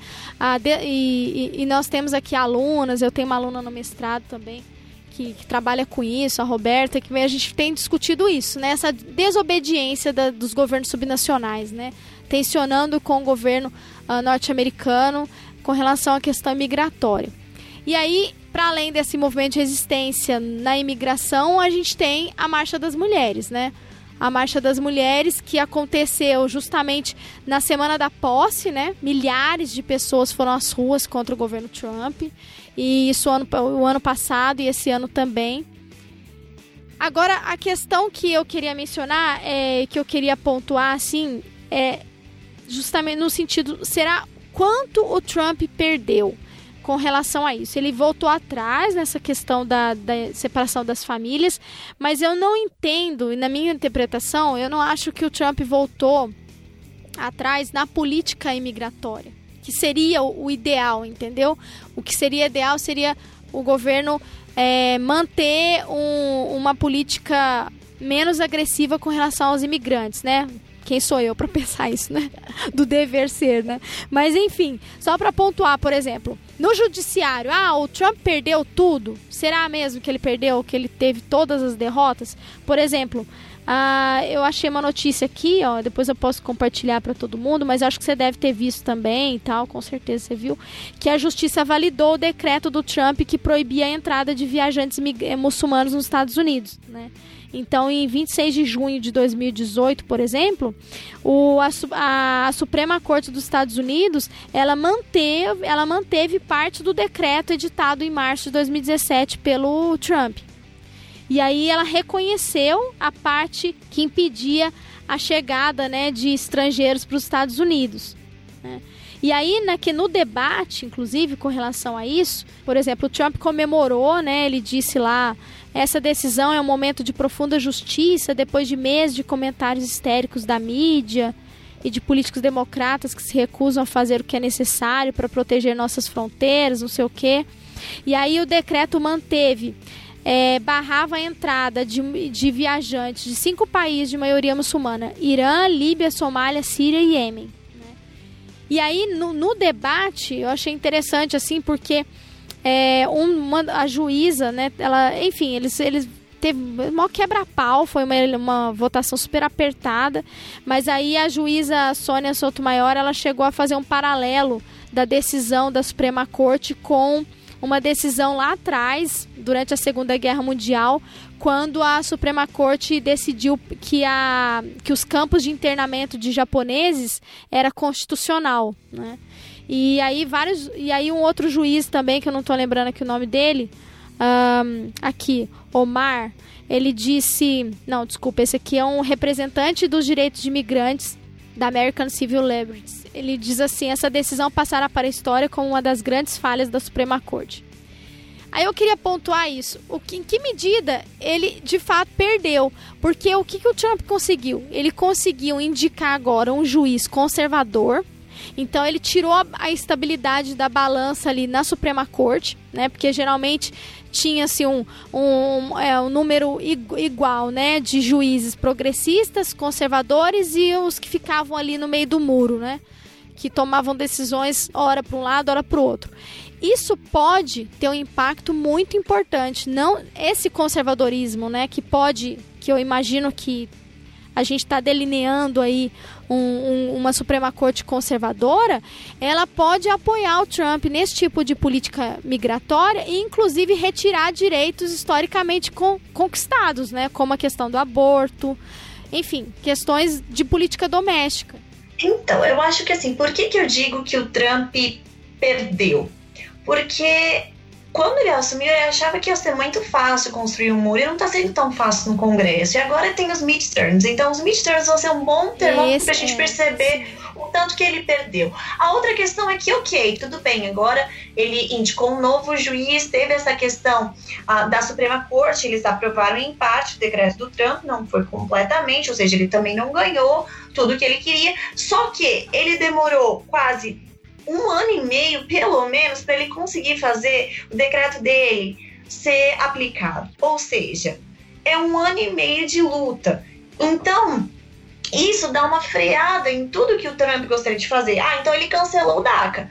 Ah, mas aí vem um juiz da Califórnia e fala que não pode, aí tem que lutar na Suprema Corte. Então, quer dizer, o Trump não pode fazer tudo o que ele quer. Ou ele até pode, mas vai vir alguém, algum juiz em algum lugar, a maneira como o federalismo norte-americano está organizado, que vai dizer, querido, você não pode fazer isso. Ou você não pode fazer isso aqui no nosso estado, porque o nosso federalismo não vai deixar você fazer isso. Então, nesse sentido, o sistema norte-americano consegue frear um pouco uh, as decisões do Trump, e principalmente questões que são que são muito sensíveis. O problema na questão da migração é que é muito fácil você dizer que é tudo culpa dos migrantes. Já tem uma literatura que fala que a securitização das migrações, então o processo de você transformar a migração num problema de segurança, é politicamente muito interessante, porque você consegue culpar o imigrante por todos os problemas. Ah, então não tem emprego nos Estados Unidos. Ah, a culpa é dos imigrantes que estão roubando nossos empregos. A culpa é dos chineses que estão levando as nossas fábricas. Ah, não tem saúde. A culpa é dos imigrantes que estão usando a nossa saúde. Ah, a gente tem problema de segurança. Não importa que já tem 20 estudos que mostram que o índice de criminalidade entre imigrantes é menor do que entre nacionais em praticamente todos os países com grande concentração de imigração. A culpa é dos imigrantes, porque ele é o diferente, ele é o que não fala a língua, ele é o mais vulnerável, ele é o que não entende culturalmente, ele é o que não vota, então o que não tem representação política.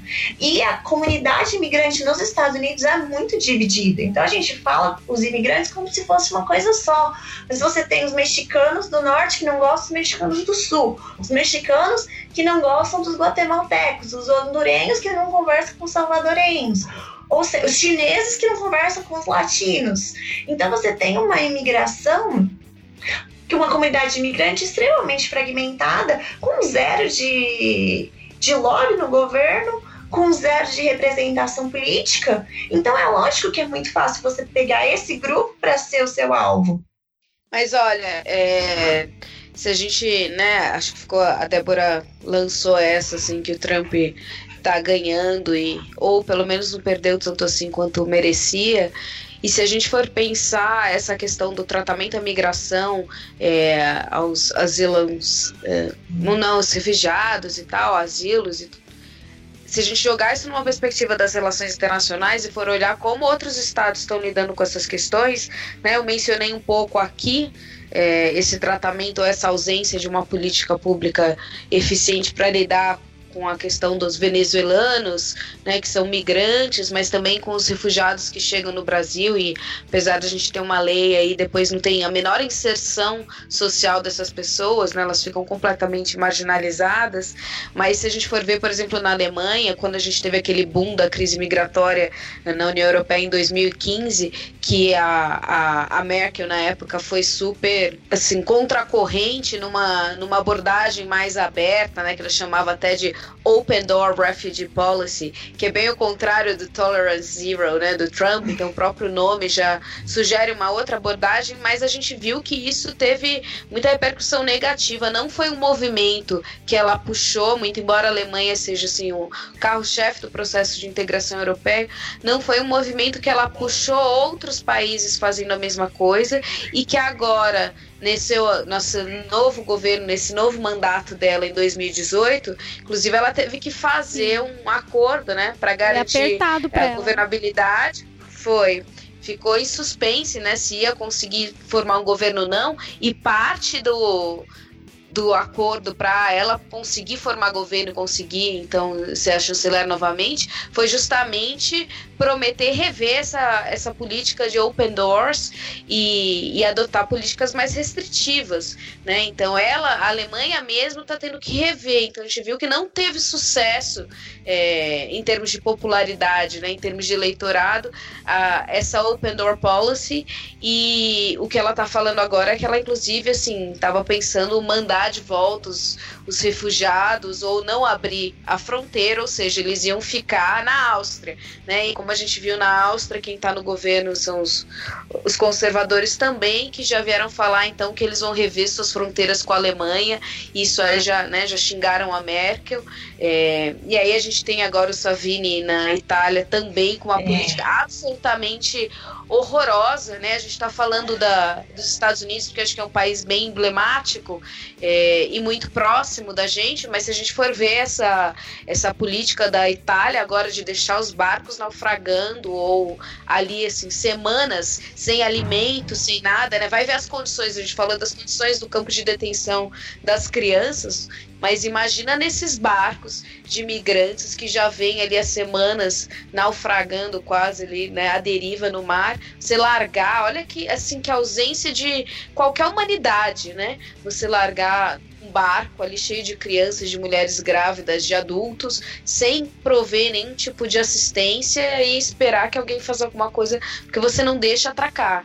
Né? E aí também, é, só para dar mais um exemplo bárbaro, é, a Austrália, né? A Austrália desde de 2001 tem uma política migratória nojenta, é, fazendo acordo com várias ilhas da Papua New Guinea, no, Nauaro, próprio Camboja, então todos os países ali que circundam a Austrália a Austrália tem acordos para criar campos de detenção de imigrantes nesses países, né? Na hora é uma ilha basicamente que é um campo de, de imigrantes. Então os navios nem chegam quando eles se aproximam da costa australiana, a Austrália escolta e manda para esses campos de concentração, que equivalem àqueles campos de refugiados que a gente vê ali na Turquia, na Jordânia, né, da ONU, onde as crianças, as pessoas ficam lá meses, anos, sem poder voltar para o seu país né, sem poder estar em território australiano, esperando que um dia alguém apareça e, e processe os seus casos.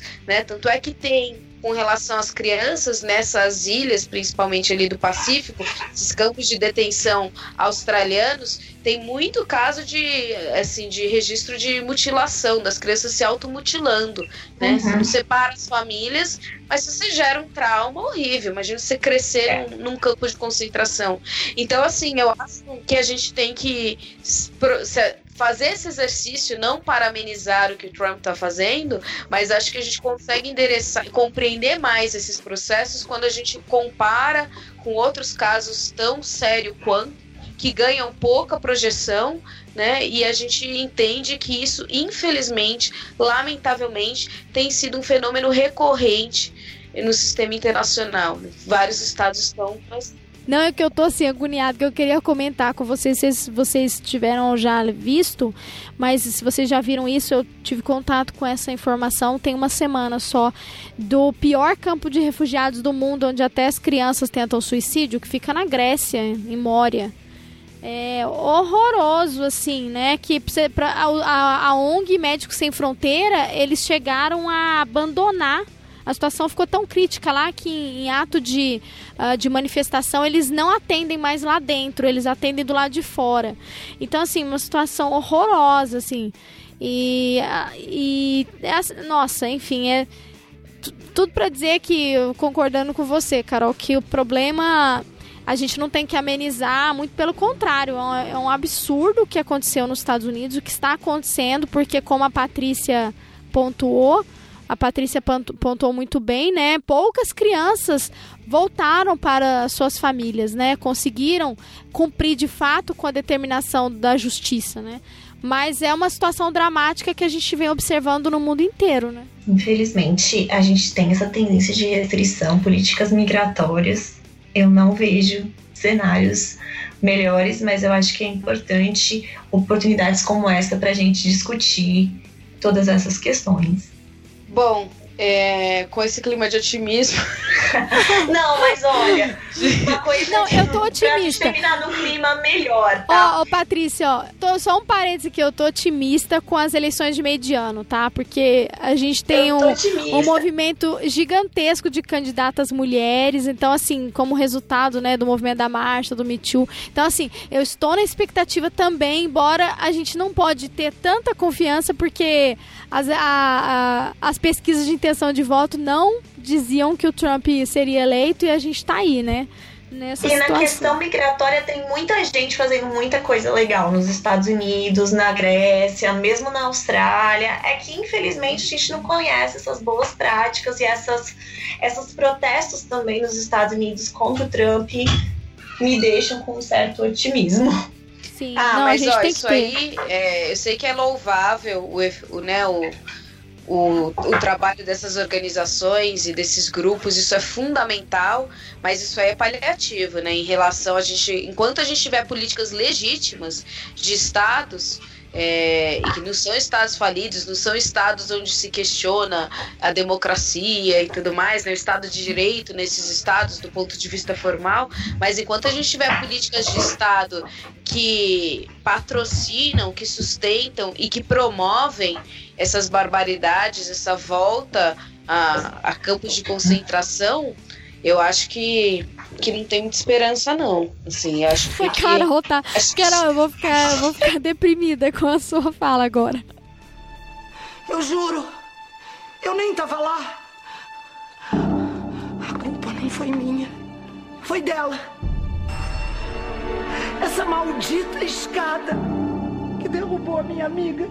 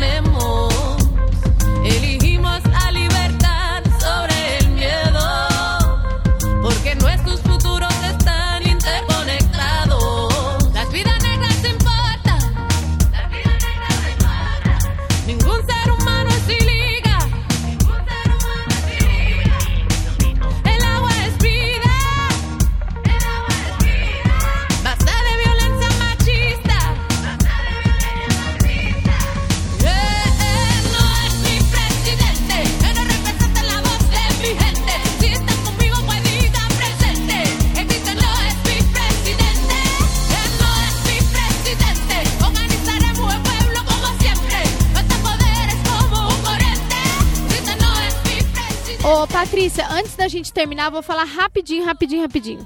A gente tem o hábito aqui no final do programa de pedir pra, pra nossa convidada sempre chutar a escada. O que, que significa chutar a escada? É tipo é, quebrar com alguma coisa, com alguma, com alguma desigualdade, algum enfrentamento que você vê. Você chutaria a escada para quem? Basicamente, essa é a pergunta. Ai, eu acho que eu chutaria a escada para política migratória restritiva.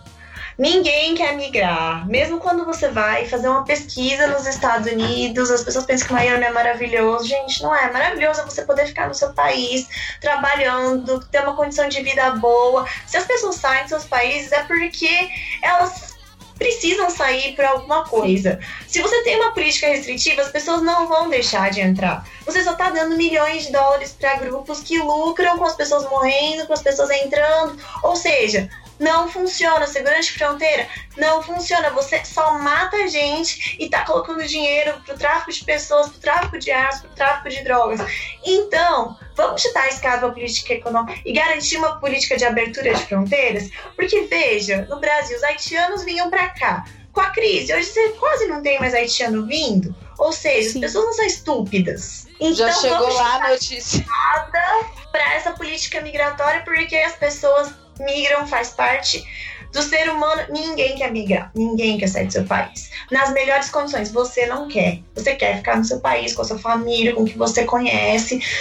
Então, vamos chutar a escada para política migratória restritiva. É isso aí, arrasou.